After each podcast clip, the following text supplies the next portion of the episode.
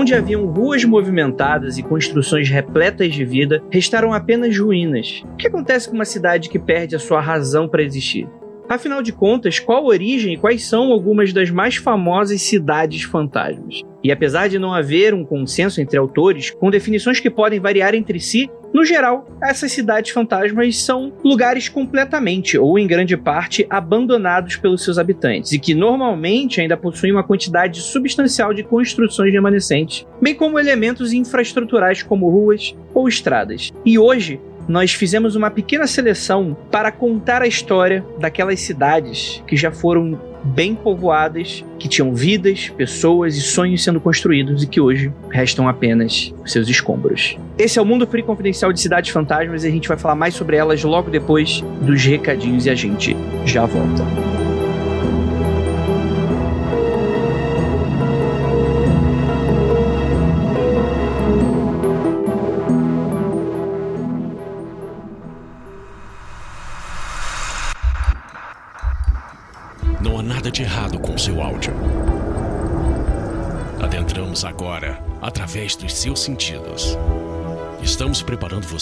Para o que vai acontecer nos próximos minutos.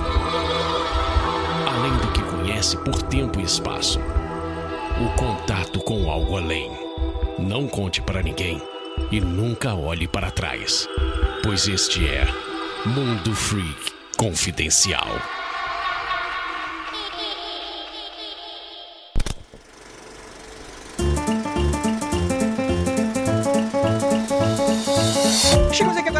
Recadinhos do seu Mundo Freak Confidencial para mais um podcast que ficou incredible. E aí, gente, tudo bem com vocês? Vamos começando aqui. Vou, vou trocar a roda aí. Anúncio de quarentena. Anúncio de quarentena. Pum! E temos aqui para falar sobre esses pequenos anúncios que a gente traz um produtor de conteúdo, né? Uma pessoa aí envolvida com o meio e que muito provavelmente, né, tá passando aí por perrengues por causa justamente da quarentena, né? Afinal de contas, isolamento social a gente precisa ter.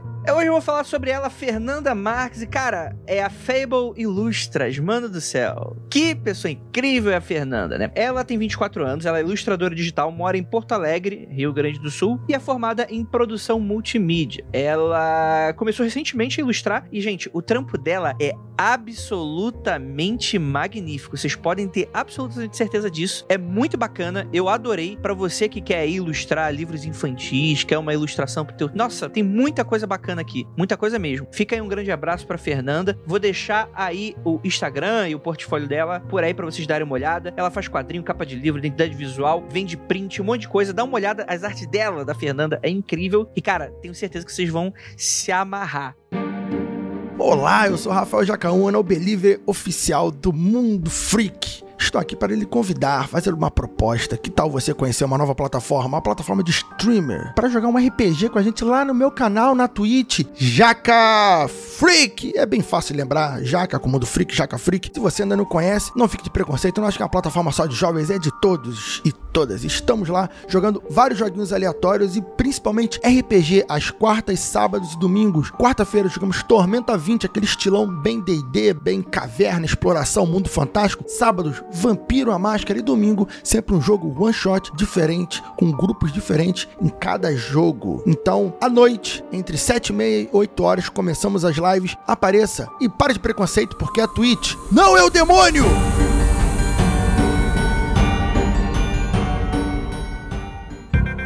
Aproveitando que estamos aqui juntinho com você, coladinho aqui no ouvido, deixa eu dar um gritão agora. Mentira, não vou fazer isso com você, meu querido ouvinte. Rede social do Mundo Freak. Siga a gente lá no arroba Mundo Freak no Twitter, a rede social muito doida, em que especialistas discutem com pessoas de menor idade e, e fica esse caos aí.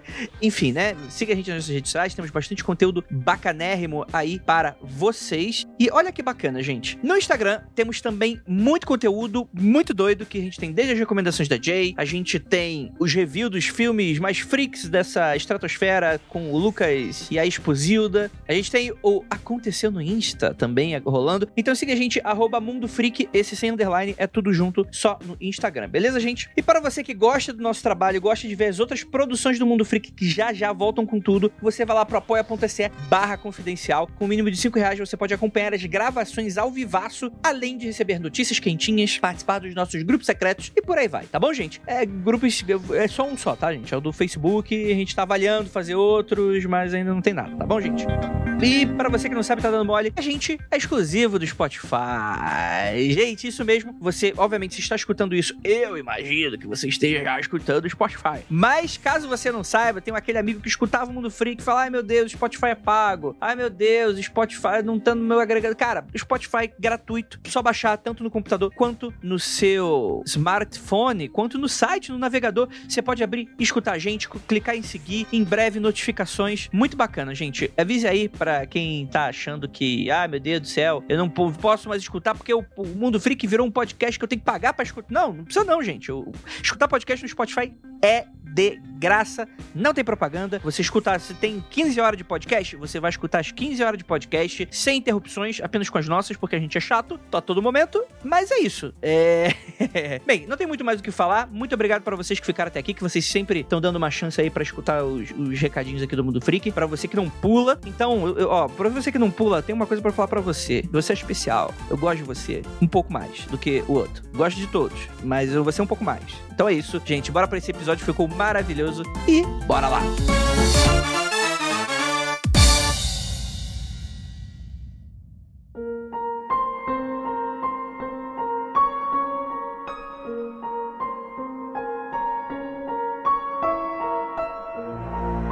Longos dias e belas noites, queridos ouvintes e ouvintas do meu Brasil, Brasil. Tudo bem com vocês, meus queridos? Aqui é o André Fernandes e hoje nós temos um assunto muito interessante, porque afinal de contas, o pessoal pode até pensar, poxa, Andrei, mas o que, que tema é esse tem de freak? né? Eu acho bizarro, né? E eu acho que o tema de Cidades Fantasmas, ele meio que instiga a nossa curiosidade assim, né? Tem muita aquela coisa do fim do mundo. Existe uma certa aura de mistérios em volta de um lugar que foi extremamente habitado, né? É difícil, eu não sei descrever bem a sensação que eu tenho, mas hoje a gente vai tentar descobrir um pouquinho sobre o que que tem nessas cidades. E hoje, para me ajudar, temos aqui ele, nosso queridíssimo professor de história, Rafael Jacaúna. É, gente, se vocês não acham freak, a gente vai comentar algumas cidades aqui que, se você botar no Google, é assustador. São lugares bizarros. Inclusive, a gente pode imaginar um turismo bem freak nesses locais. Apesar que no Brasil é complicado, porque pode não ter fantasma, pode ter meliante, né? Pode ter outro problema. A gente tem um participante aqui que mora numa cidade fantasma que tá cheio de gente. Belfor Roxo. Rafael aqui com a gente. aqui é a cidade que fabrica fantasmas, é diferente. tá bom, depois a gente conversa sobre isso. Que medo da onde essa conversa tá indo. É, é o famoso, aquele último podcast publicado lá do, do Aconteceu Comigo, são jacaré, só tem jacaré de cinco pernas aí, em Belfor Roxo. O pessoal botou no Google e achou jacaré de Belfor Roxo. Acharam que eu tava inventando. Falei que é sério, gente, é sério. É, e temos aqui ela também, nossa queridíssima Ananda. Olá, gente, tudo bem com vocês? Tudo bem, ouvintes? Eu espero que sim, eu espero que esteja todo mundo se cuidando. Cara, eu tô muito contente de gravar esse episódio, porque eu sempre tive muito interesse em lugares abandonados aí de forma geral, seja casa, cidade, enfim. E não é nem tanto pelo interesse na história geral desses lugares em si, mas na coisa de prestar atenção nos detalhes, sabe? Se a gente presta atenção, por exemplo, existe várias micro-histórias sendo contadas, né, dentro da, da história geral desses lugares, e elas estão sendo contadas através, sei lá, de um objeto, de repente, uma arquitetura de um prédio que tá deteriorado, um brinquedo esquecido numa casa, sabe? Essa parada me encanta, porque essas micro-histórias, elas não estão prontas, né? É a gente que vai juntando os pedaços e abstraindo da nossa cabeça, imaginando, enfim. Fui criado desse jeito aí que a gente acredita aqui, seja, sei lá, uma floresta, uma cidade, todos os lugares têm um espírito, né? Não que ela necessariamente tenha espíritos, mas que o próprio lugar tem o espírito do lugar, né? E que esse espírito tem memórias. É meio viagem, né? Meio filosofia aqui de louco, mas é, é por aí, é, é por aí. É uma vibe shintoísta, né? Eu, eu juro que eu tô sóbria. Diferente de mim. E temos aqui também a nossa queridíssima Ira Croft. Oi, gente. Oi, ouvinte. Tudo bem? Pois é, né? E é interessante que esses lugares, né, eles chamam tanta atenção, eles atraem tanto a gente que, mesmo que, que não sejam espíritos, né, para quem acredita ou não, mas ainda assim a gente percebe visualmente uma energia do lugar, energia de pessoas que viveram ali, de movimentos, de coisas que aconteceram ali. É instigante demais querer saber o que, que aconteceu. E temos uma convidada especial, vou deixar ela se apresentar direito, que afinal de contas, nada melhor do que deixar a pessoa falar dela mesmo. E aí, Kelly, tudo bem? Oi, tudo bem, gente? Eu sou Kelly Cristina, eu sou podcaster também, sou economista. Cara, eu me animei muito, muito, muito, muito pra gravar sobre Cidades Abandonadas, porque, tipo, tem tudo a ver com a minha vida num todo. Não que eu more numa cidade abandonada, mas a minha especialidade dentro de economia são imóveis, são imobiliários imóveis, e tem toda uma razão por trás de por que alguns lugares são abandonados. Então você consegue juntar o melhor de dois mundos. E por que que isso é, racionalmente existe? Porque isso é ainda assim é bizarro e continua existindo e é totalmente freaky. Exatamente. Nossa, eu estou impressionada com isso que eu estou ouvindo agora. Porque a Kelly, gente, ela está lá no podcast, ela é host no Medionizados, e eu esperando, sabe, algo totalmente, nossa, vamos falar de cidades fantasmas, espíritos, coisas que aconteceram ali. Não, ela, ela, ela é uma economista. Sou economista especialista em fundo imobiliário. Imobiliário, gente. E a coincidência de trabalhar no ramo imobiliário. Exato, não é coincidência, é providência, gente. É o universo conspirando. Não sei o que, que a Ira tá falando, porque eu falei, pô, ô Ira, a gente tem que chamar aquele, porque eu já sabia. Ela tá falando, não é surpresa pra mim. Eu já sabia que no. Aí eu, pra mim é surpresa vocês não saberem disso. Porque eu não chamo ninguém que não sabe de nada aqui. Só você que não sabe de nada. A gente chama os especialistas para contribuir com o assunto do podcast. É isso aí, tá tudo friamente calculado aqui. É porque é a única com alvará pra falar desse podcast, né? Que a gente aqui, ela pode, a gente pode ser interditado a qualquer momento, né? Inclusive, né? Inclusive, achamos bonito, né? É muito, nossa, que brilho, que lindo, tudo caindo do penhasco. Mas aí que é o louco, gente, porque por mais que tenha uma explicação lógica e racional, se parar pra pensar a ideia de cidade abandonada, ela existiu, tipo, na humanidade como um todo. Então você tem desde o Sim. Antigo Egito cidades que eram abandonadas na China e é, é uma comum ao ser humano ter esses lugares que ele tem toda essa aura assustadora e meio bizarra. É, se você pensar que Atlântida é uma cidade fantasma, você pode pensar que desde o início da humanidade tem cidade. Eu tô falando de cidade que existe, tá bom, gente? Mentira, não vou falar essas coisas não, porque a galera fica pega ar, porque fala que o mundo freak virou mundo freak ciência agora, porque a gente não acredita mais nada. Acredita sim. A gente vai falar um monte de coisa legal aqui sobrenatural, nem, nem tanto sobrenatural, mas, mas a gente vai puxar um pouquinho aqui. Mas de qualquer maneira, cidades é, são fenômenos interessantes, né, quando a gente para pra analisar. Porque, tipo assim, como na aurora da humanidade, né? Nós éramos caçadores e coletores. Até aí, o que, que isso significa? Isso significa que nós éramos nômades. Então a gente ia para um lugar, acabava com tudo, tipo uma praga de gafanhotos, e ia para outro lugar. e é isso. A humanidade, até dado momento, era isso. E nosso desenvolvimento era em torno dessas pequenas comunidades, grupos, né? Agrupamentos de pessoas e tal. Em dado momento, algum fofoqueiro, né? Porque essa pessoa aí é, é uma grande fofoqueira, percebeu algumas coisas que a natureza mostrava para ela. Uma delas é que se você cercar o gado, ele não vai embora. A outra é que se você jogar material orgânico, planta cresce. Se você plantar uma semente, planta cresce, né? E aí, é obviamente que um professor de história como o Rafael Jacão explicaria isso muito melhor, mas eu não quero gastar 30 minutos de podcast pra explicar esse básico que todo mundo já sabe, né? Mas, mas, mas eu tô falando isso justamente porque eu gostaria que, o- que o ouvinte viesse comigo pra pensar o quanto que esse- o conceito de cidade é um negócio muito louco, né? Porque, em teoria, você tem que lidar com um monte de gente que você odeia só pra ter o usufruto de coisas legais. Isso não é muito doido? O nome disso aí não é família? Não é família Sim, o nome sim, dessa sim. instituição aí?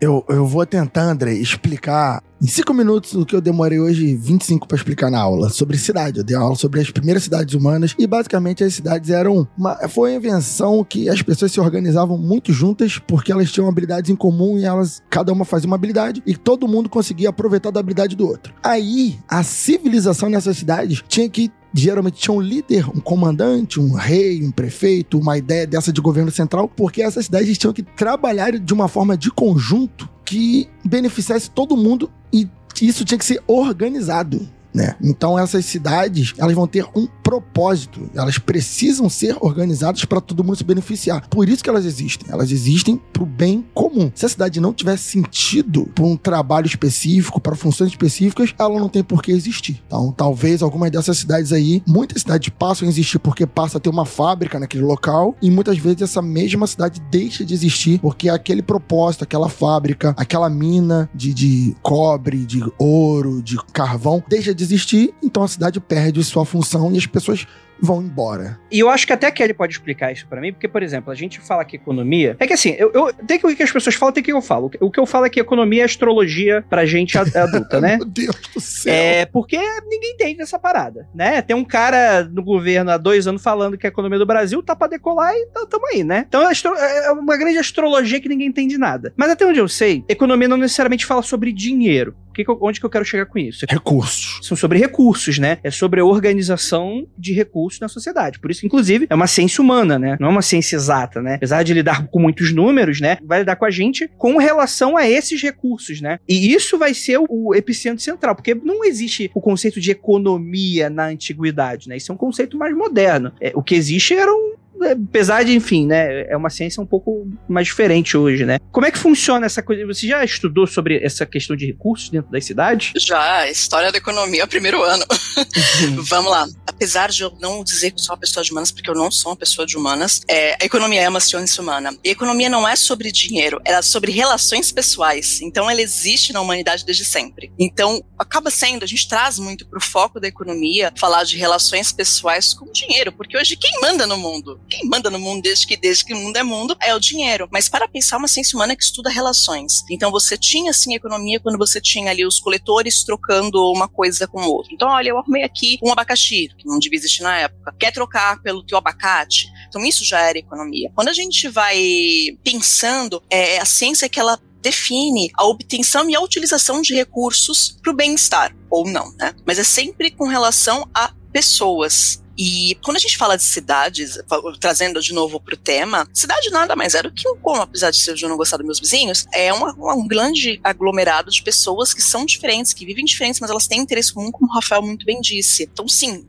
onde eu tenho pessoas, eu tenho trocas econômicas acontecendo, mesmo que essas trocas não sejam baseadas em dinheiro, sejam troca de serviço, seja troca de produto, seja o que for. Então ela está presente desde sempre na humanidade e assim como a gente acaba colocando um pouquinho do que a gente é em tudo, né? E a gente não presta, né? Ser humano não é uma pessoa assim muito legal, uma pessoa assim muito rica em, em boas virtudes. Então a gente acaba trazendo também esses âmbitos negativos para a economia. Então quando a gente fala dessas cidades, muitas delas são abandonadas por questões econômicas, mesmo abandonadas na antiguidade, porque aquela região já não era mais bem explorada, ou porque aquela região já não era lucrativa o suficiente, ou porque surgiu alguma praga. Então não tem como desvincular vincular essas trocas de ser humano. Uhum é intrínseco à humanidade. É interessante, né, olhar por esse lado de, de relações, porque ele acaba também dando margem para a gente entender também as relações espirituais que acontecem com, com esses locais, né? Porque como estamos falando de vidas, de anos, de tempos, né, em que, em que ficou naquele lugar onde famílias faleceram, nasceram, faleceram, nasceram e foi trocando e foi criando aquele laço com a terra, com o lugar, aquele laço afetivo, de lembranças, né? De você estar tá ligado com os seus ancestrais, diferente do que você acredita no sentido espiritual, mas você cria essa relação também, né? E aí, tipo, de repente, por algum motivo, como você falou, pode ser uma praga ou deixou de ser um lugar exploratório, que é muito comum mesmo, né? De usar todos os recursos ali. E aí você tem uma ruptura e de repente, aí, cadê o resto? E a continuação dessa história, sabe? Eu fico imaginando, já pensou eu, eu, como um espírito, como um fantasma na cidade, eu tô vivendo ali entre pessoas, várias histórias, e aí, de repente, cadê todo mundo? Sim, a gente vai até além do espiritual. Acho que tudo que você dá uso para aquilo, aquilo ganha uma marca. Então,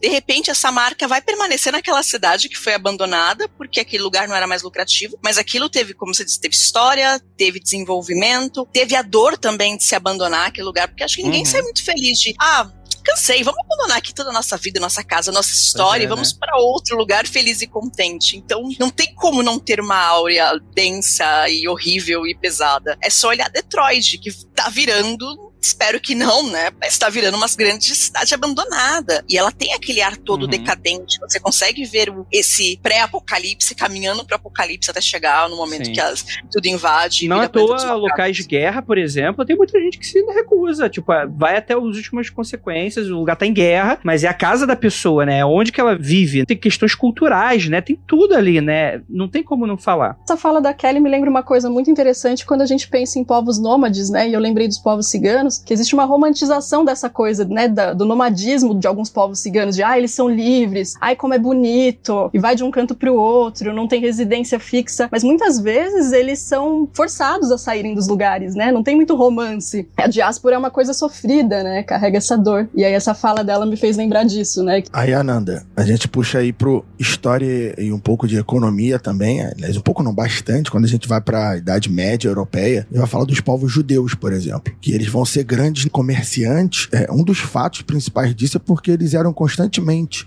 retirados de suas terras na Europa, né? Sempre tinha aquele preconceito contra o judeu, então eles pararam de, de cultivar economicamente fazendas e coisas do tipo, e passaram a ser negociantes porque eles poderiam levar o comércio deles para onde eles se mudassem. Né? O dinheiro podia ser levado com muita facilidade para onde eles fossem. Se eles tivessem fazendas, eles perderiam tudo. Então você tem essa questão econômica também bem interessante sobre cidades e sobre os nômades e as pessoas terem que sair das suas terras e tudo mais. Imagino até que isso também foi motivo até de perseguição, até nisso, né? Até como sendo uma característica. Por causa de perseguição, se tornou mais um motivo para perseguição também, que é essa coisa do dinheiro, né? Que tá presente. Então, nas piadas, né? Naquela questão, mão de vaca, né? Coisas nesse sentido, tudo vem de um, de um lugar sempre, né? É engraçado isso, até a forma com que os judeus lidam com o dinheiro e enxergam o dinheiro é uma forma completamente diferente da nossa civilização judaico-cristã ocidental, né? A maneira com que você enxerga é muito mais como que o judeu enxerga é muito mais como um instrumento, então não existe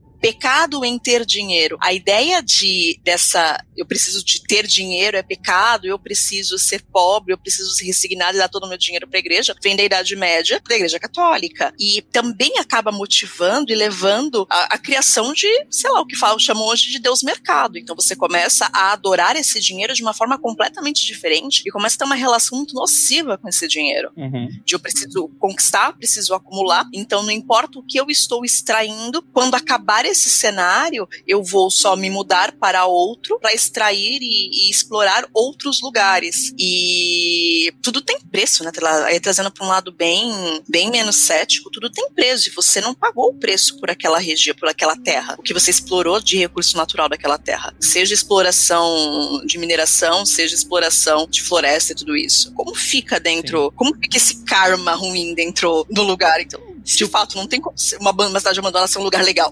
Se o Keller tivesse aqui, ele já falaria, já invocaria ética protestante, o espírito do capitalismo, que vai mesclar o fato de que é bom você ganhar dinheiro porque Deus. Você tá ganhando dinheiro porque Deus quer, e você tem que fazer o uso fruto da terra mesmo e tirar tudo, porque Deus deu pra gente, então tem que tirar tudo. E é isso. E, é- e que louco, né? A gente pensar que todo o nosso. A nossa forma de ver o mundo hoje em dia é mesclado por é, uma, uma forma de pensar muito específica, né? E às vezes até a gente reproduz isso sem a gente ser protestante, por exemplo, às vezes, né? Às vezes o cara é ateu, mas o cara tá com toda aquela lógica, né? Culturalmente banhada. A galera que tá, tá indo, né, pra Marte aí atrás de recursos, mano, esse monte de cientista cético aí tá fazendo a mesma coisa, mano. Tá indo lá pra explorar também, pra colonizar, pra acabar com tudo. Acho que isso é bem interessante que a gente tá falando aqui, justamente porque isso dá meio que um ar das motivações do porquê existem cidades fantasmas, né? Porque é muito fácil a gente sim- simplesmente chegar aqui e dar a lista. Ah, tem isso, tem mais... mas vocês vão perceber que existe todo. Tirando, obviamente, quando ocorrem as desgraças, que muitas vezes, inclusive, tá ligado com essas questões de recursos, né?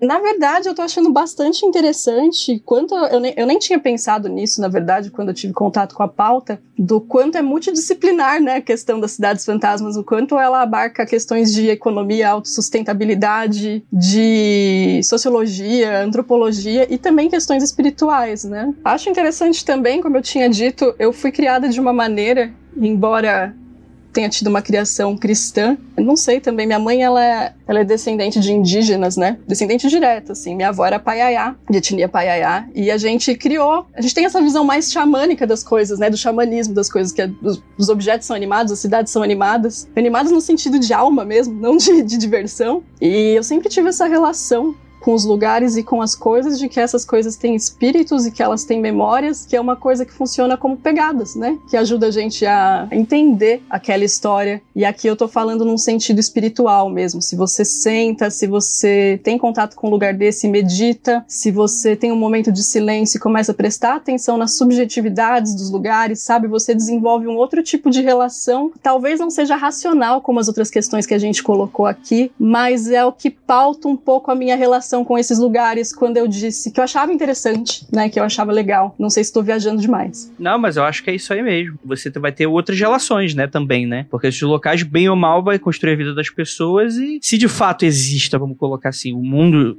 astral, espiritual, né, um mundo sutil. De fato, a nossa relação com esse lugar também vai, alter, vai ter uma alteração desse local, né? Não à toa você existe a crença das casas mal assombradas, né? Que seriam muitas vezes marcadas por memórias e por questões. Pode ser sugestão de quem entra e sabe de alguma coisa. Existem também aquelas coincidências do tipo, putz, esse lugar parece pesado, e aí você depois vai saber que então, quer dizer, você não sabia antes, né? Então existe também um pouco dessas relações, né? Que é algo muito doido, que eu acho que é, remete muito àquela coisa. Antes nada ali existia, né? Obviamente existem aquelas crenças, né, que acho que bem Stephen King, né, de fazer, em, fazer a cidade em cima de um cemitério indígena, né? Fazer as coisas em cima de um local que já existia. Mas levando em conta que não existia nada ali antes da cidade se levantar. Ainda assim, a gente tá marcando aquele lugar, né? Eu acho que essa coisa do footstep é, é muito interessante, né? De você tá deixando a marca, né? Você tá marcando, de certa forma. Eu acho que é isso, mesmo que é, não necessariamente espiritual, mas isso quando você vê aquele lugar que tá só a carcaça do lugar, você fala, cara, esse lugar ele tem uma história, esse lugar ele tem um peso. É, e a história, assim, para além da história, né, do contexto histórico e da sociologia, da antropologia e de todas as disciplinas e instituições que vão contar a história desse lugar, esse lugar, se você presta atenção nele, se você tem uma vivência lá, ele também conta a sua própria história, né? Através dessas memórias, se você observar e tiver algum tipo de contato. Total. Mas é engraçado que por mais que, sei lá, a gente tente racionalizar e nem precise muito longe,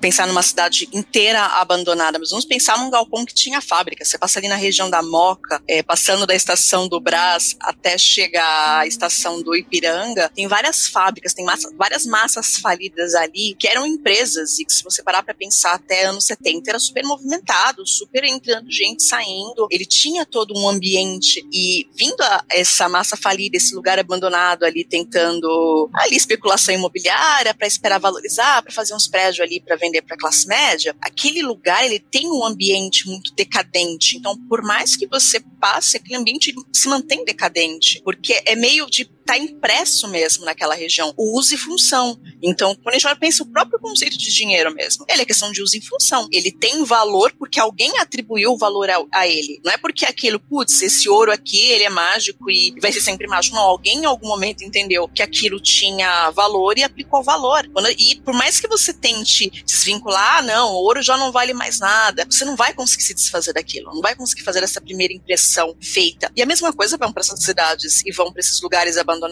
Sei lá, uma, eu entrei no Martinelli uma vez para fazer o tour do Martinelli com, com um conhecido que tipo, não tinha nem ideia do que era Martinelli. Falei, nossa, que lugar pesado, né? Que lugar uma energia pesada, e não tinha nem noção do que era o Martinelli. É só um prédio muito bonito no centro de São Paulo, com uma vista muito bonita, mas que mesmo sem você conhecer, você entende que ele teve uma, uma energia muito densa ali.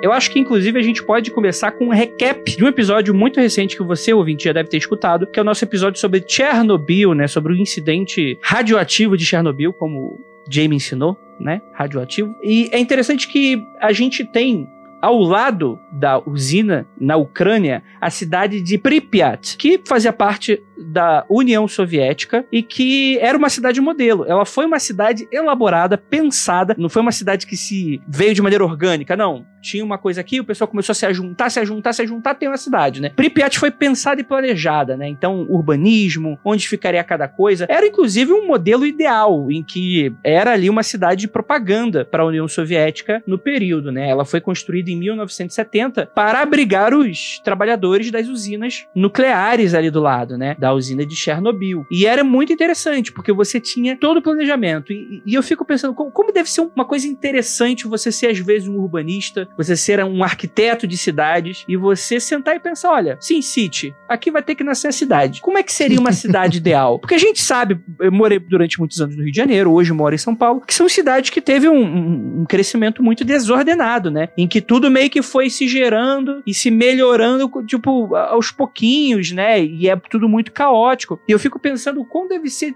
um tesão, assim, tu fazer uma cidade do zero, assim, pensando em cada paralelepípedo da cidade, né? Em cada ruazinha, né? Em cada viela. Isso para mim é uma coisa muito interessante, né? É, tu, tu citou aí o SimCity, e nem no SimCity às vezes a gente consegue fazer isso. Você começa muito bem planejado, fazendo ruas largas, não sei o que, daqui a pouco o dinheiro acaba. Quando você vê, já tá fazendo as coisas só pra ganhar dinheiro e fábrica no meio de, de casa, aí virar uma bagunça. Total, total, né? E nesse caso aqui, eu acho que todo mundo conhece a história de Chernobyl, pelo menos já ouviu falar, que o problema aqui não foi necessariamente econômico. Quer dizer, depois do que aconteceu, foi econômico também, né? Mas você tem essa questão da, de uma das usinas, ela explodiu, né? Não foi uma explosão nuclear, né? Que a pessoa pensa usina nuclear, uma explosão em cogumelo, assim, não, né? O local que, em que se gerava a energia, que era como se fosse uma grande panela de pressão, explodiu e jogou radioatividade pro ar, né? Foi tipo um, um estouro de rolha tipo um champanhe. Exatamente. Só que o pessoal dava aquela respirava e caía duro, né? O pessoal não via, era uma coisa invisível. Isso, isso que é o mais interessante, né? Porque, inclusive, os próprios moradores da cidade, né? Como foi algo que não, obviamente, nenhum acidente é esperado, mas como foi algo de difícil comunicação, de difícil compreensão, porque a tecnologia nuclear não era exatamente nova, mas a maneira como tudo estava se organizando lá foi realmente uma grande surpresa para todo mundo aquilo que estava acontecendo. Então, até tentar descobrir, ver o que aconteceu, demorou algum tempo, né? Então demorou mais ou menos um dia até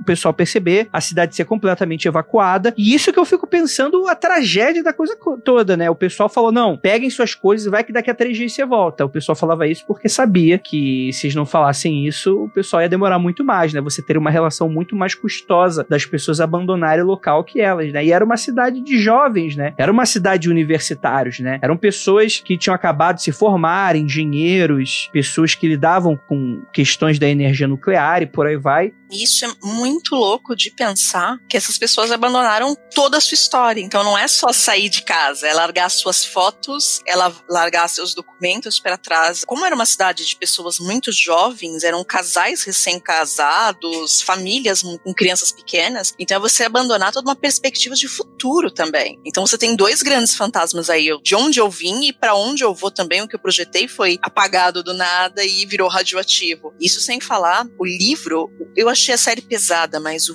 o livro, A Vozes de Chernobyl, é pior ainda, porque ela começa a descrever o que estava acontecendo com os corpos das famílias. Você fala, gente, e os primeiros capítulos ele acompanha, acompanha uma moça que está grávida. Então ela vai descrevendo, ela fala, não, mas eu sonhava que minha filha iria se parecer com o pai, a gente ia casar e ia viver naquela vida, e minha filha ia crescer nessa cidade, a gente ia ser feliz. É pesadíssimo. Você fala, cara, que sobra dentro disso? Qual, falando de novo de energia, que energia vai ficar dentro desse lugar? Que é um lugar de memórias, um lugar de, de sonhos também. Um lugar, como a gente falou, cheio de dores, só que neste caso só dor, né? É dor e desespero, não só como esse, como eu fico imaginando também, daqui uns anos, a cidade de Brumadinho, tudo que aconteceu com, com as pessoas no sentido físico, econômico, de perder tudo, de você ver perdendo e de deixar para trás as suas dores, a sua história e depois olhar, né, olhar e você não ter nem mais acesso, né? Diferente de um lugar, já é triste quando a gente sai de um lugar para tentar outro, se movimentar, né, ir atrás. Agora você é expulso de um lugar, expulso por uma grande tragédia, né? Principalmente tragédia causada pela própria humanidade, pela própria sociedade né? A dor que isso continua, porque ela também não para, né? Os vivos que saíram dali continuam sentindo essa dor. É, e é uma presença de interrupção muito grande, né? Porque diferente de outros lugares que vão entrando em decadência gradativamente, né? Pripyat foi uma parada aconteceu ali, vamos todo mundo embora, sabe? De repente, eu olho aqui as fotos, por exemplo, da cidade de parque de diversão, de brinquedos e, e me é muito forte essa presença de algo que foi interrompido assim, de repente, né? Isso é muito triste. E é interessante porque a gente vai ter aí, logo depois do que aconteceu, né? Anos depois, você vai ter turismo na região, né? Porque apesar dos apesares, né? Se você tomando todos os cuidados, apesar da quantidade de radiação do lugar ser muito alta, ainda assim você consegue passar um dia na região sem ter problemas. Obviamente, com muita precaução. Você não pode tocar em nada, você não pode ficar em ambientes fechados, ou seja, você não pode entrar nas casas e assim. Então é o turismo meio que a céu aberto que você vai, pode frequentar e depois você cai fora, né? Você, você tem ali na Ucrânia, né? Hoje é a Ucrânia, antes era a União Soviética, que eram todos esses micropaíses que hoje que existem na região. E você tem o turismo, inclusive, existem pessoas que se autodenominaram stalkers que entram proibidamente na região, ilegalmente, porque hoje você não pode entrar. Foi construída ali é, uma zona morta, né? De que de fato você não pode entrar, você é preso se você for. É uma região fechada que esse pessoal invade só pelo meteção de louco da coisa toda. Ver a história, passear e ver essas coisas e tal. Inclusive, eu não sabia disso, porque é, para mim eram dois assuntos completamente desconectados, mas o nome que eles se autodenominaram de Stalkers vem do livro que eu já citei aqui no podcast. Eu não vou lembrar bem exatamente, o Rafael, talvez, acho que você estava no podcast que foi o Piquenique na Estrada, que eu indiquei, que era um livro, né, que os alienígenas viam e soltavam uns lixos aqui. Isso é, é um livro soviético, né, russo, né? O autor era russo, é, continua sendo depois que morreu, né? Mas é, depois de o pessoal soltar um lixo aqui, vai embora, ninguém sabe exatamente o que está acontecendo, formam uma área ali em volta do lixo que a gente não entende exatamente o que, que é, e existem esses stalkers, né, que entram legalmente ou ilegalmente na região para caçar essa preciosidade que a gente não entende, que é muito perigoso, né? Porque tem coisas ali que são incompreensíveis e que pode te matar a qualquer você deixa o negócio cair no chão, você morre, né? Aí você encosta naquilo, você morre, você não sabe. É algo além, é algo que não é radiação, é outra parada, né? E eu achei muito interessante que essas pessoas, na vida real, se autodenominaram por causa dos personagens desse livro. E eu não sabia, eu só fui descobrir lendo a pauta hoje que existia essa relação com o livro que eu indiquei no outro episódio. Então fica aí novamente a indicação, Piquenique na Estrada. É um livro muito bacana de ficção científica, da Rússia e tal, né? É um livro bastante crítico, inclusive, né? Fala mal da KGB e tal, de toda a relação ali que tinha da União Soviética. É um capitalizar em cima da, da desgraça, da tragédia alheia. É, sei lá, ganhar views é, por. Eu acho meio mórbido, na verdade, esse tipo de passeio. Bem mórbido mesmo. É, se, se parar para imaginar que você tá literalmente está indo no local da casa das pessoas e você passa a conhecer o que era importante para aquelas pessoas, o que elas valorizavam, e você catuca né? Você vai esmiuçar a vida íntima daquelas pessoas, porque elas deixaram tudo para trás. Armários, roupas, brinquedos. Você vai conhecer e é muito mórbido mesmo, né? Você vai ali pela curiosidade de como aquelas pessoas viviam, né? Para olhar como que isso era e as pessoas provavelmente vão ali para sentir aquela tristeza de quando as pessoas saíram e para tentar imaginar como era viver ali, o que passava na cabeça das pessoas. Talvez seja um pouco de, de uma empatia meio esquisita, né? A pessoa tem aquele, ah, eu vou lá porque eu vou sentir aquela, aquele lance. É bem estranho mesmo. É, quando tu para pra analisar, né? Tu vê aquela pessoa que tu vive naquela rotina no cotidiano. Tem gente que vai passear, vai acampar, vai tentar sentir outros ares, né? Até mesmo de forma de transgressão é algo interessante de se analisar, né? Porque você tá ali tendo uma, uma adrenalina, uma experiência diferente. E você tá num lugar que quando tu para pra analisar, eu até, tipo assim, o turismo, concordo muito com o que a Kelly tá falando, mas ao mesmo tempo eu fico muito dividido, porque de fato é um local que não existe outro no mundo daquela forma, né? Uhum. Quando tu para pra analisar. É que também que momento, né? Até que ponto a, a curiosidade de pesquisar, de estudar, de entender com ser mórbido e, tipo, ter um prazer naquilo, sabe? Qual é a linha que separa isso, né? Como é que. Mas, Ira, eu acho que o mórbido não é nem uma parada negativa. Eu acho que é a onda da pessoa. Porque, por exemplo, é, talvez vocês, mas eu conhecia pessoas, perdi contato tal, de pessoas que gostavam de ir no cemitério pra eu rolê. Ah. Que é, que é um lugar muito mórbido, é um cemitério, um lugar pesado. Eu tenho amigos, eu conheço, lá em registro. É, é, sempre registro porque é uma cidade pequena, eu tenho mais proximidade com as pessoas, né? Aqui em São Paulo você não conhece ninguém. Mas assim, lá em registro eu conheço o pessoal que trabalha na SAMU, por exemplo, e eles, eles gravam todos os acidentes a ah, nível. É para estudo. Sim. É para estudo. E isso vai desde para medicina, para várias áreas. Não é que grava porque tem prazer, entendeu? E, tipo, da mesma forma que se tira fotos também, quando vai para ML e todas essas coisas. Enfim. Mas aí vai do distanciamento que você tem. Esse é o mal da humanidade. Tipo, a gente cria distanciamento e a gente acha que a história não vai se repetir. A gente olha para o cenário atual, né? Mas Chernobyl, você, nossa, Chernobyl faz muito tempo. Chernobyl tem 30 quatro anos, faz muito tempo e ninguém lembra. Mas, por exemplo, se a gente olhar, ah, tem gente indo fazer tour em Brumadinho, é um negócio que é completamente impensável neste momento. Mas pode ser que daqui 34 anos alguém resolva fazer tour em Brumadinho para ver a barragem que desabou. Então a gente não cria esses distanciamentos de, de sociedade. E eu acho que o problema tá justamente aí. A gente não respeita a memória de quem ficou, porque uma coisa é você, putz, eu quero ir aqui prestar minha homenagem, eu quero ir aqui, sei lá, para me sentir um pouco mais conectado, não quero ir aqui para tirar foto para postar na rede social, que é o que acontece muito no memorial do, do Holocausto na, na Alemanha. As pessoas vão para fazer selfie, tipo, selfie de cabeça para baixo no memorial do, do Holocausto. Virou um ponto turístico, né? Até o nome muda, né? Exato. Falta esse distanciamento.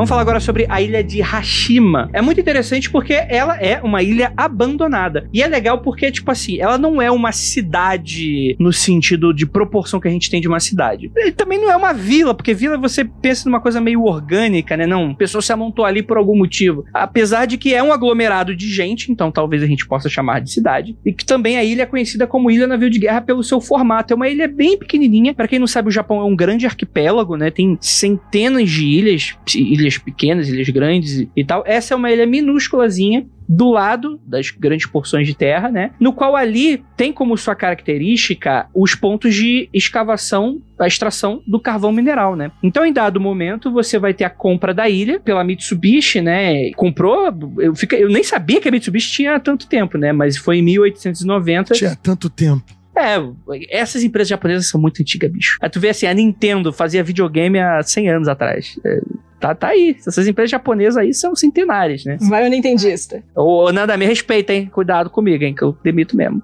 Zoando aí. Desculpa, chefe.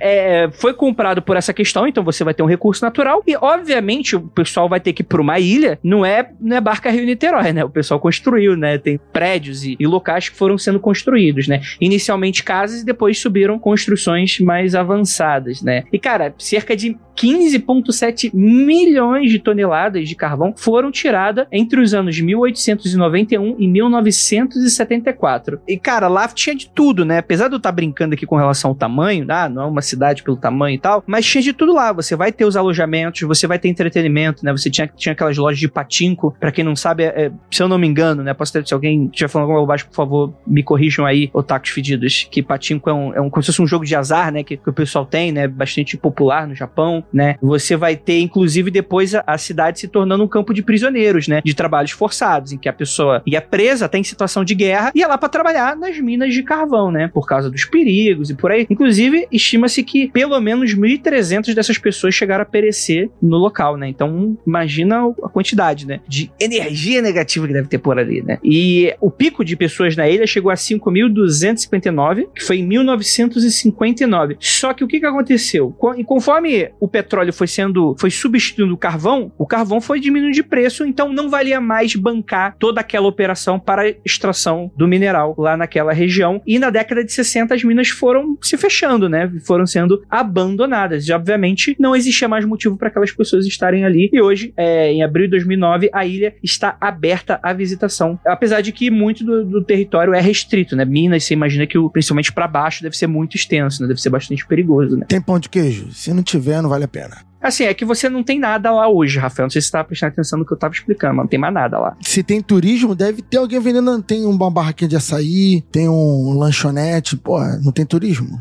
Ah, sacanagem. Olha só como as coisas mudam, né? Quando ela tem intenção ou não, e quando ela envolve, né, sentimentos assim de dores, né? É, tá aí um lugar que daria sim para ir lá visitar, de estudar. Eu acho assustadora a história dessa ilha, mas eu também acho sensacional e eu iria visitar. Não é um lugar que eu me sinta assim incomodada porque houve, sabe, uma tragédia de muita dor, né? Não quer dizer, não é um lugar feliz, mas também não não me dá aquela, a, aquele incômodo de nem, nem conseguir chegar perto, né? Por exemplo, em Brumadinho, até mesmo em Chernobyl, que seria um negócio muito esquisito. Mas aí tá em um lugar que, que eu acho que, como a Kelly tava tentando explicar, né? Você consegue separar um pouco, uh, separar essa, esse emocional do, do social, da, do, do, lugar. Mas é muito louco, porque a ilha ela tem uma série de histórias que você ouve gente andando, que você ouve movimentação. Então, por mais que não tenha ninguém ali, e por mais que ela não tenha tido um fim tão trágico e tão brusco como, como Chernobyl e outras cidades que foram vítimas de tragédia, ainda existe esse espírito do lugar, essa, essas memórias intrincadas ali. E ainda assim, não é tão mórbido quanto Chernobyl, mas ainda é uma sensação meio bizarra de, nossa, que vivia gente, aqui tinha gente que tinha projetado um futuro, e a gente coloca essa na conta de Deus mercado, de que ninguém tá muito aí pra tua história, para o que você mantém no lugar, é como o dinheiro movimenta. Isso também é cruel, porque pessoas que foram morar ali, elas fizeram planos, fizeram, de novo, tinham sonhos, eram também famílias jovens que tinham se mudado para lá para trabalhar nas minas antes de vir os, os prisioneiros, e tem toda uma história ali. Chegou uma, uma segunda geração crescer dentro das ilhas, eles falam das escolas, é, tem alguns vídeos que o negócio é bem assustador. Tem uma questão também na ilha que, em dado momento, é, no começo dos anos 30, vai haver exploração de mão de obra de prisioneiros de guerra, né? Coreanos, chineses. E a galera passou a ser submetida ali a trabalho forçado na ilha e, e foi difícil, né? Condição insalubre. Muita gente morreu de forma brutal e também essas memórias muito trágicas ficam impressas ali no lugar, né? Me faz lembrar quando eu, quando eu ainda trabalhava como jornalista, houve uma ocasião em que eu precisei trabalhar em Brasília. Eu nunca tinha ido para Brasília na vida. Nossa, lá, lá tem muita energia negativa. E Total. Desculpa, desculpa brasilienses, perdão, mas eu fui diretamente pro Palácio do Planalto, eu fui pro Senado, eu fui para Congresso e cara, é impressionante assim. Não sei se todo mundo sente isso, todo mundo que vai lá, enfim. Você pisa no lugar, o ombro tensiona imediatamente, assim, sabe? E a construção de Brasília também tem toda uma questão, né, com exploração de mão de obra, de pessoas vindo do Nordeste, tentar uma condição de vida melhor e que também tiveram condições super precárias de trabalho, que foram mortas. Tem até relatos de massacres mesmo, né, de mão de obra, de trabalhadores que faziam motim para reclamar, enfim. Tem todas essas questões também, além da questão cotidiana em si, né, do dia a dia do lugar. Eu fico imaginando para uma pessoa que é sensitiva, né, que é médio estar nesses lugares, né? Eu fico pensando, caraca, se a gente conversando sobre isso já dá um negócio esquisito, já fica assim. Aí eu fico pensando naquela coisa super power, gente, viajando mesmo, sabe? Tipo Spook House fazendo os vídeos dele, colocando a mãozinha, sabe? Sentindo. Eu fico imaginando. Mas é exatamente isso. Né? Literalmente, a pessoa ali que é super sensível, seja ela, se ela vê, como que ela sente, né? Se ela escuta. Mas, sabe, eu fico pensando, ela realmente colocando a mãozinha, tipo, escutando mesmo o, os ecos de tudo isso. Mas vamos falar sobre Brasil. Porque afinal de contas, o Brasil tá tudo bem, né? Não tem mais problema né? A gente já é, erradicou todas as doenças, é, a economia tá de vento em popa, tá tudo certo no Brasil. Não tem do que reclamar do Brasil. Tá com vento na polpa, isso quer dizer, né? É, na polpa da bunda. Tá totalmente descoberto. Na polpinha da, da bundinha. Que a gente vai falar sobre o Brasil agora e você imagina, André, existe cidade fantasma no Brasil? E eu vou falar, querido ouvinte, existe. A gente vai falar sobre Fordlândia, situada no Pará, a 850 quilômetros de Belém. Como o próprio nome já diz, tem um, um empresário muito legal que eu acho que a Kelly nunca ouviu falar, chamado Henry Ford. Ford. Ah! Henry Ford. É, eu acabei eu acho que foi um ato falho, Henry Ford. O Henry Ford, ele é muito empresário estadunidense, né, do carro, né, Ford, por aí vai, né, revolucionou as questões econômicas, industriais, linha de montagem, tem um monte de coisa ali, ali no, no seu Fordzinho que eu não vou entrar no mérito, porque eu não sou conhecedor, sou apenas um entusiasta da lembrança de ter ido pra escola um dia e o professor ter falado isso, porque eu não sou entusiastinado com relação a carro, eu não, não sou o cara do carro. Mas existe um negócio aqui no Brasil chamado borracha existe todo lugar do mundo. Mas antes da gente ter essa borracha indust mais industrializada no sentido do petróleo, a gente tinha a borracha sendo feita ali do látex, ainda existe borracha do látex, mas que enfim, só tinha naquela época borracha do látex, e aqui você tinha as seringueiras que eh, tinha uh, essas árvores muito específicas que tinham aqui no Brasil, e por causa disso o Henry Ford cresceu o olho, veio para cá no Brasil, formou uma cidade de trabalhadores para fazer a extração daquele bem precioso. E, gente, essa história aqui é aquela que tem de tudo. Tem de tudo, de tudo. Olha, de todos os exemplos que a gente tá falando aqui, aquilo que a Kelly falou sobre o Deus capital, essa para mim é a mais montada sobre isso, entendeu? Fordlândia, Fordlândia é um microcosmo da relação capitalista dos Estados Unidos com o resto do mundo, né? É, é tipo assim, se existia a possibilidade de ter alguma entidade nessa cidade, ela deu a volta, sabe? Ela fez a curva, entendeu? Qualquer deidade que viu aquilo, opa, não, aquele Deus ali não. Esquece isso aqui, gente. Isso aqui nem tá retratado no Deus Americanos, Deus, Deus Mercado, de tão, tão powerful. Mas é muito louco essa ideia de que você tentou construir toda uma, uma civilização no meio da floresta. E, tipo, faz sentido algum. E é muito louco você ver as fotos, as casas ainda têm as bandeiras americanas todas desbotadas. E tudo morreu com um sonho. Morreu com o sonho de alguém. Aí eu acho engraçado que, diferente de Hashima, que é, sei lá, um sonho meio que coletivo e as pessoas é, foram lá tentar fazer a vida, Ford era o sonho, tipo, de uma única pessoa. Porque a cidade nunca chegou a ser sempre, tipo, 100% badalada. Só até porque ela teria sobrevivido, se fosse. É, inclusive, é isso, é isso que é interessante de você estar tá falando, porque tem essa relação mesmo. Porque o ouvinte vai pensar que, tá, então chega aqui o gringo, compra uma cidade, compra uma região e monta uma cidade. Não, não é só isso não, gente. É muito engraçado, porque aí o Ford chegou aqui, eu não tô, provavelmente não foi o senhor Ford que chegou aqui instaurou as coisas, né? Ele só contratou o pessoal para ver aqui. Como não? Como não? Mas é interessante porque a galera tentou implementar uma cultura americana dentro da cidade. E esse, essa foi uma das, uma das grandes motivações do porquê que não deu certo, né? Então quer dizer, a galera fez um os trabalhadores fizeram um motim porque não tinha feijão, farofa e peixe para comer. Sim, era para ser tipo um estado anexo dos Estados Unidos aqui no meio da Amazônia. E ele trouxe muitos americanos para morar também. E tipo, o que, que essas pessoas vão continuar num lugar que elas não são apegadas depois que o trabalho acabou. É muito louco essa história, eu adoro essa história. Sim, sim, sim. Então é isso, né? Então, tipo assim, havia proibição de bebida alcoólica, né? Uma sirene marcava os turnos de trabalho. O cardápio era completamente restrito e repetitivo, né? Cara, teve uma galera que ficou puta por ficar só comendo espinafre. Ah, eu ficaria bem puto só comer espinafre. Cara, tipo, pai. E a gente também tá falando de uma época de muita exploração nesta região. E eu me lembro, assim, muito quando eu era criança de reportagens sobre morte de seringueiro, sobre a. Eu não vou nem dizer luta, entendeu? Porque as pessoas estavam tentando sobreviver onde elas nasceram. Então, assim, a gente tem toda essa formação do Deus Mercado. O cara vem pra cá, num país que não é dele, já vem com essa ideia colonizadora que já está intrínseco neles, cria uma expectativa dele dele, né? Além dele vir com esse poder de, de, de fazer colônia, de dominar, ele traz a própria expectativa, ele traz a cultura expectativa, porque eles também não aceitaram, eles também não entendiam por que, que as pessoas não gostaram, sabe? A, a, a noção, assim, sabe? Por que, que não gostaram do projeto super ultra foda que ele tinha na cabeça pra pôr aqui. E ele fala de código de vestimenta pra cidade, aí você fala, gente, você tá no meio da floresta amazônica, é sério que você quer colocar um código de vestimenta americano aqui no meio da Amazônia? Umas coisas que não fazem muito sentido.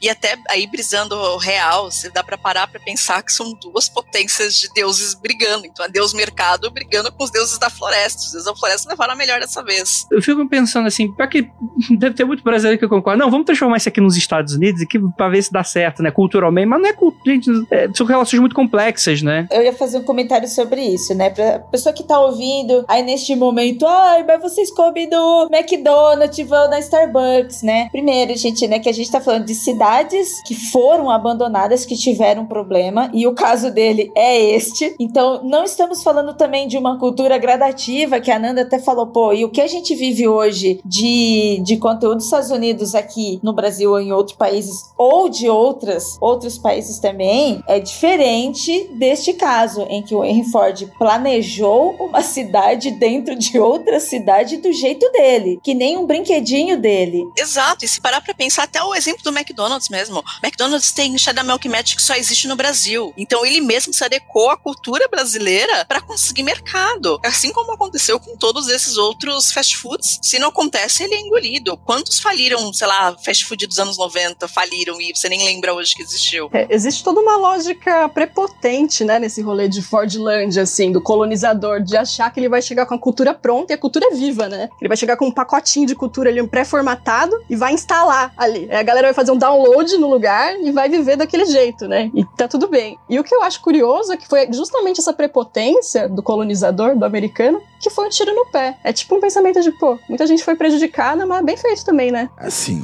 eu acho, eu acho. Como vocês estão falando da, da cultura do colonizador, o, o, próprio Ford, ele achou. Geralmente, uma, uma das coisas interessantes da cultura do colonizador, século XIX, século XVIII, século, início do século XX, ainda vem muito disso, mas principalmente nessa época, que o europeu, o norte-americano, eles tinham uma certeza na cabeça deles, que eles estavam ajudando aquele povo coitado descamisado, sacou? Então ele tava, ele tinha a certeza que ele ia levar essa cultura superior, maravilhosa, e aquele povo ali ficaria agradecido, né? E então aquilo ali provavelmente no final da, da questão para ele foi um choque de da galera se revoltar, do pessoal não aceitar a sua cultura superior, né? Então isso vai até além do, do, da lógica do mercado em si, mas dessa visão que ele queria, além de ganhar o dinheiro, ajudar um pouquinho aqueles pobres brasileiros no, silvícolas no meio do nada. Né? E não é assim que funciona. White Saver, né? Como viver sem eles, né? Não tem como. Como você pode querer comer pato no tucupi, comer peixe, se você pode comer donuts e Big Mac? Mas, gente, é, antes de qualquer coisa, é bom a gente deixar claro, porque até o momento que a gente tá falando, parece que a, a cidade virou uma cidade fantasma porque não serviram feijão com farofa pros caras. Não. Mas não, não, é isso, né? mas, mas eu achei muito bom não servir feijão com farofa. Eu também seria uma dessas, assim.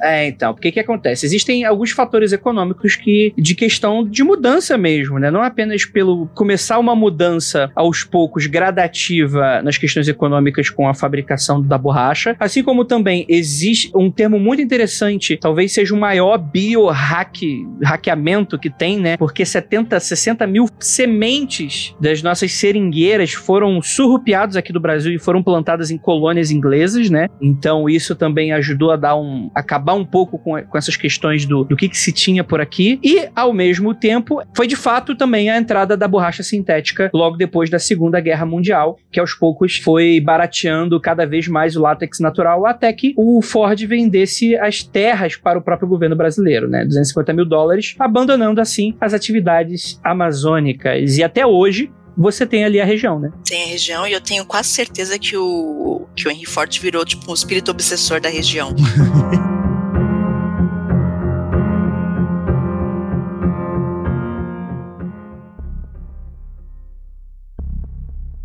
Agora vamos falar também de uma das cidades que uma das histórias que também é bizarra. É isso aqui é bizarra mesmo. Isso aqui é capirotício demais. A gente vai falar sobre Centralia. Ela fica situada no condado de Colômbia, no estado da Pensilvânia, nos Estados Unidos. E ela é uma pequena cidadezinha que ela foi marcada pela mineração de carvão. Até aí tudo bem, né? O início da extração remonta do ano de 1856, né? Foi uma área de disputa do local, né? O fundador da cidade, o Alexander Ray, ele foi morto por membros de uma gangue chamada Molly Maguires, que seria uma sociedade irlandesa secreta que lutava pelos direitos sindicais dos trabalhadores dos minérios, né? É, tentando salários melhores, né? Melhores condições de trabalho por aí vai, né? Que foi uma, uma galera, uma gangue que foi caçada, né? Durante um tempo e tal. Acabou sendo completamente aniquilada depois de um tempo, foram enforcados e tal. Mas, em teoria, conta a lenda que um homem chamado Daniel Ignatius McDermott teria amaldiçoado a Terra após ser atacado por membros desse grupo, né? Em 1800 1869. O padre, inclusive, teria proclamado que chegaria um dia em que a igreja de São Inácio seria a única construção de pé na cidadezinha. Então, enfim, né, teve toda essa área de disputa, tem essa suposta maldição, que ninguém sabe que é verdade, mas o que, que acontece, gente? A gente está lidando aí com minério de carvão. Em dado momento, na década de, de 60, teve um, uma mudança no local que mudou para sempre, mudou para sempre a relação que as pessoas tinham com a cidade. Não há consenso entre os historiadores do que teria provocado esse incêndio. Versões afirmam que o fogo poderia ter se iniciado numa tentativa de limpar o terreno sanitário local, situado nas imediações ali dos cemitérios em 1962, né? É, falam de aterros que funcionavam no poço de uma das minas abandonadas, né? As minas já estavam praticamente todas, ninguém trabalhava muito lá, só que o que aconteceu? Esse incêndio se iniciou e o que acontece? É uma mina, fica embaixo do chão, né? Você tem aquela região que ela, ao que parece, parece mais planície mesmo. Você escava para ter esse minério. Que assim, a mina ela é embaixo do território da cidade. Então a galera tinha mina, ela afastada da cidade a entrada, mas a exploração era basicamente embaixo da cidade, embaixo das estradas e tudo mais. O carvão mineral, imagina o seguinte: tu faz um churrasquinho na sua casa com carvão vegetal. No final do churrasco, você fala, porra, eu vou apagar o carvão. Tu joga água no carvão, ele parece que apagou. Depois que você volta, 15 minutos depois, ele ainda tá em brasa e ele queima e ele vai virar cinza se você não jogar muita água. O carvão mineral é muito pior no sentido de ele queima muito mais eficientemente, né? E outra, dentro daquela mina ali, ele queima até mesmo dentro das paredes. Então, quando você apaga esse carvão, a água não penetra na parede até onde está a brasa. Logo, mesmo quando chove, só diminui a temperatura da superfície, mas embaixo a água não chega. Então, quando para de chover, volta a pegar fogo. E por que não sai labaredas do chão? Porque o oxigênio não está dentro da pedra na, na quantidade necessária, mas ele sempre fica numa brasa infinita. Isso vai demorar décadas pra tipo, apagar, ou centenas de anos, eu não sei. Mas vai demorar pra caralho. Total. Não, as estimativas falam que o incêndio só vai se acabar daqui a 250 anos, né? Porra. Mas isso que é o legal da cidade, porque a cidade, em teoria, ela não pegou fogo, no, no sentido que a pessoa tá imaginando, aquele, né, aquele incêndio lá de, acho que no Japão que aconteceu na antiguidade e tal, Roma pegando fogo. Não, não é isso. A gente tá falando de uma cidade normal que tu olha assim, ah, ok, normal. Só que o subterrâneo da cidade está Satanás na Terra. Tá Rio de Janeiro, tá Bangu no Natal. É, é isso que tá embaixo da cidade. Tá Satanás ali com um tridentezinho ali. Isso fez com que a cidade fosse completamente comprometida. Então, assim, existia uma preocupação do quando aquilo ia atingir a cidade de fato, né? De maneira que a gente possa ver e tal. Foi com um evento, inclusive, que um, uma das casas, né, cedeu e uma criança quase foi engolida. Ela acabou sendo salva pelo irmão, então é, ela não mergulhou junto quando a casa inteira desabou por causa do incêndio que estava acontecendo no subterrâneo. Mas isso deixou alerta que fez com que os Estados Unidos gastassem dezenas de milhões de dólares para realocar os moradores dessa cidade. E esse processo foi quase todo mundo, ainda resta um, um pessoal, e dizem que tem pelo menos ainda umas cinco casas que tem gente morando ainda. Mas é um lugar que você não pode mais morar. É, só para dar mais informação de como que é o local, o chão, se eu não me engano, ele chega a 70 graus. Ah, Rafael, mas isso é Rio de Janeiro no verão, padrão. Não, maluco. Mas além do chão ser quente para caralho, dentro e fora, não tem sombra. O chão é quente pra cacete. A temperatura varia um pouco, mas é mais ou menos de 60 a 70 graus. Sai fumaça do chão em vários pontos. Então, a fumaça é tóxica, né? Então é tudo o rolê todo errado. Então, conforme o carvão vai queimando, o chão vai cedendo em pontos diferentes, o chão vai rachando, abrindo fissuras diferentes. Pneu de carro derrete quando fica o carro fica parado. Então, não é um local maneiro. O pessoal que mora lá ainda mora nos locais que são mais em cima de alguma colinazinha, um local ainda que tem aquela casa que é em cima do chão, né, né colada no chão. Então ainda tem uma sobrevida ali, mas mesmo essa galera, a última vez que eu vi isso, tinha uns 5 anos. Eu não sei nem se as pessoas estão lá ainda, porque a tendência é ir piorando gradativamente. Então, é complicado. Nossa, eu acho assustadora essa história. Assustadora. É, tipo, tô andando, vai abrir um buraco e me engolir e me levar pro inferno. Imagina, gente, você viver num lugar que constantemente você tem atenção que o chão vai abrir embaixo de você e você vai cair no inferno, né? 46 metros, calcula. Nossa, eu tô com taquicardia. E é literalmente isso que eu estou imaginando. O Rafael descrevendo a fumaça tóxica saindo do chão, tudo queimado, tudo preto, e a, a pessoa caindo no buraco. Nossa, eu tô descendo que nem o Chaves, tá ligado? Fazendo a cruz assim, eu tô indo pro inferno. Já era, gente. Chegou, é isso. Inclusive, o fogo subterrâneo ainda teria se alastrado para o subsolo da cidade vizinha de Barnesville, que também precisou ser abandonada emergencialmente.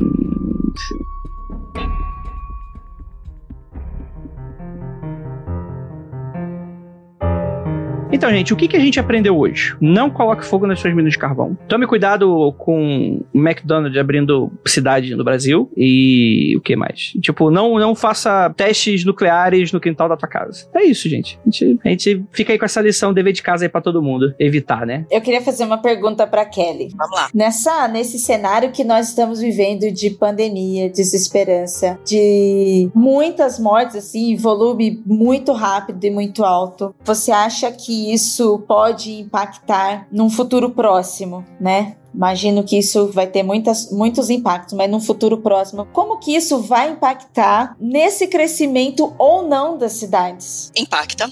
Isso sem dúvida. Parece o papo que eu tava tendo hoje mais cedo com a minha filha. Se a gente tá vivendo um pré-apocalipse, estamos no apocalipse, já chegamos no pós-apocalíptico. Mas sim, impacta Porque, em primeiro lugar, já se vem repensando muito com relação a consumo e tudo isso já de décadas. Com a pandemia, isso só ficou muito mais agravado. Então, aquele lance, ah, eu morava aqui na minha casa e entendi que essa casa aqui já não é, é mais legal porque eu não tomo sol, mas como eu passava o dia inteiro no escritório, isso não fazia diferença para mim. Então, as pessoas começaram a olhar outros pontos, tanto que isso já vem acontecendo, de você começar a valorizar outros tipos de imóvel. Então, você tinha ali um decréscimo na venda de casas por uma questão de segurança, e esse decréscimo parou e voltou a subir, tornou-se uma ascensão nessa venda de casas porque as pessoas querem espaço. Então, a tendência é que nós tenhamos é, cada vez mais cidades abandonadas, com as pessoas migrando para o interior buscando outros cenários. Então, a gente está revendo toda a forma de morar. Quando você olha, começa a olhar para fundos imobiliários que cuidam de lajes de escritório, não faz mais sentido esse conter, esse conceito de estar tá todo mundo trabalhando no mesmo espaço. Esse espaço, as pessoas conseguem fazer muita coisa de casa, as pessoas conseguem fazer muita coisa remoto, você precisa de um espaço menor. Então a tendência é que esses grandes prédios eles comecem a, eu acho que demora um pouquinho, mas vão começar a ser abandonados e sei lá, virar os galpões da Moca e espera uma revalorização. Então todo o cenário de morar e de cidades, eles vêm mudando, eles vão mudar e vão mudar de uma forma muito drástica. Eu mesmo olho e falo, putz, eu queria um apartamento com sacada hoje. Um apartamento com sacada seria um bom lugar para encher de planta, mas vai mudar esse cenário. E de novo, quando a gente olha para Deus Mercado, Deus Mercado não perdoa muito. Ele vai criar outras cidades fantasmas. Detroit é um ótimo exemplo disso. Tudo vive em, em, torno da indústria automobilística. A indústria saiu, aí a cidade virou uma cidade fantasma e eram, sei lá, 20 anos atrás, era um puta polo econômico. 20, vai, 30 anos atrás, era um polo econômico gigantesco. E você vem nesse decréscimo. Então, sim, as coisas vão mudar, a gente vai voltar a ter uma mudança grande. E aí fica, tipo, onde está a nossa memória e onde estão as nossas raízes? Será que a gente ainda vai estar tá tão apegado a essa ideia de estar tá dentro da cidade ou a gente vai levar isso mais de uma forma mais nômade? Eu ainda fico com a primeira opção, que a gente, a gente é ser humano, a gente é preguiçoso, a gente quer ficar sempre no mesmo lugar. Essa desgraça, né, da, da Covid aí mostrou uma coisa, por um lado, interessante, do sentido que as pessoas começaram a ficar mais em casa. Então, por exemplo, muitas obras, né, intervenções civis, né? Fazer obra em casa aumentou muito. Pessoas compraram comprar muito eletrodoméstico, muitos móveis foram comprados porque as pessoas não, quase não ficavam em casa. A pessoa trabalha oito horas por dia, passa quatro horas no trânsito, chega em casa, dorme, acorda, sai de novo, final de semana sai o tempo inteiro. A galera ficou muito em casa, começaram, inclusive, pensar em sair da cidade, né? Trabalhando em home office, como você falou, a galera começou a falar, pô, eu trabalho de internet, pra que eu vou trabalhar? Eu vou morar no centro da cidade que o custo é muito mais mais alto. Vou pra uma cidadezinha que tem uma internet maneira e a galera começou a sair. Então eu acho que sim, pode ocorrer um movimento das cidades grandes, é, em vez da especulação imobiliária crescer, ela primeiro frear e depois, aí de repente a galera que tá trocando, né, o pessoal do interior vai começar a querer oportunidade melhor de ir pra cidade e a galera que tá na cidade vai ir pro interior. E depois iria um momento que todo mundo ia falar assim: caraca, cidade tá caro demais, vamos sair. E aí sim você teria uma, uma cidade cada vez mais vazia, uma cidade onde as pessoas cada vez moram, trabalham dentro de casa, né, no, no home home office, como vai ser daqui a um futuro próximo, e você vai ter cidades mais vazias, transportes públicos menos lotados, e a cidade, mesmo estando cheia, vai parecer cada vez mais abandonada, mais vazia, sem espírito, sem ninguém, porque vai estar todo mundo em casa, a tecnologia vai permitir um pouco disso e vai ser um momento muito esquisito. Daqui a 10 anos, 15, não sei. Exatamente isso, porque a gente começa a criar relações diferentes. Enquanto, enquanto você tinha a relação com o lugar que você gostava de almoçar todos os dias, o lugar que você ia passear com o seu crush no final de semana, você já não tem mais essa relação. A tua relação passa a ser com a sua casa e aquele microambiente. Aí eu me pergunto também, imagina quando você morrer, você não vai ficar lá preso de fantasma na casa. Você tá tão apegado àquela casa, não tem nem como você ir para outro lugar assombrar. Eu acho que vai potencializar bastante isso aí. Até os efeitos aqui em casa, a gente gente reparou que potencializou também? Tá todo mundo em casa. Todo mundo em casa, vai todo mundo ficar mais próximo, então a gente vai ter ali um, cenário de várias casas assombradas no futuro. Gente, a gente aprendeu muito hoje. Aprendemos alguma coisa? Aprendemos besteira? Aprendemos o quê? Aprendemos que cidades existem e podem deixar de existir a gente nessas cidades. E sobra o quê? Sobra só o osso. Ruído. De algo que foi um dia importante pra gente. Mas de qualquer forma, eu gostaria muito de agradecer a você, querido ouvinte, que chegou até aqui no podcast. Infelizmente, essa gravação não foi passada em live pelos nossos apoiadores, mas a gente agradece ainda assim. E nas próximas a gente se vê em breve. Então, gente, muito obrigado para todo mundo que ficou e essa equipe maravilhosa. Kelly, onde é que o pessoal te encontra? Então, gente, podem me encontrar no Instagram, no arroba que é um podcast que fala de espiritismo, a gente fala com um olhar bem ácido. É, no Lado Negro da Força, que é um podcast de cultura pop feito por gente preta, é muito legal. E nas minhas redes pessoais, que é no Instagram, arroba Kelly Cristina NS, tudo junto, e no Twitter, que é arroba KelCrisNS. De vez em quando eu falo umas coisas úteis lá. A parte do tempo só reclamando. É isso aí então, gente. Então gostaria de lembrá-los que não olhem para trás.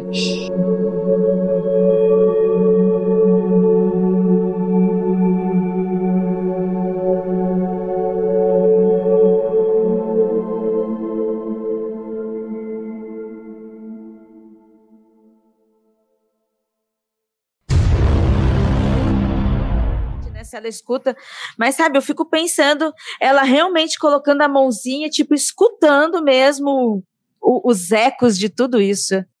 Ficou, a gente achou que ia ser engraçado, ficou um tema sério, né? Mas tá muito bom o papo.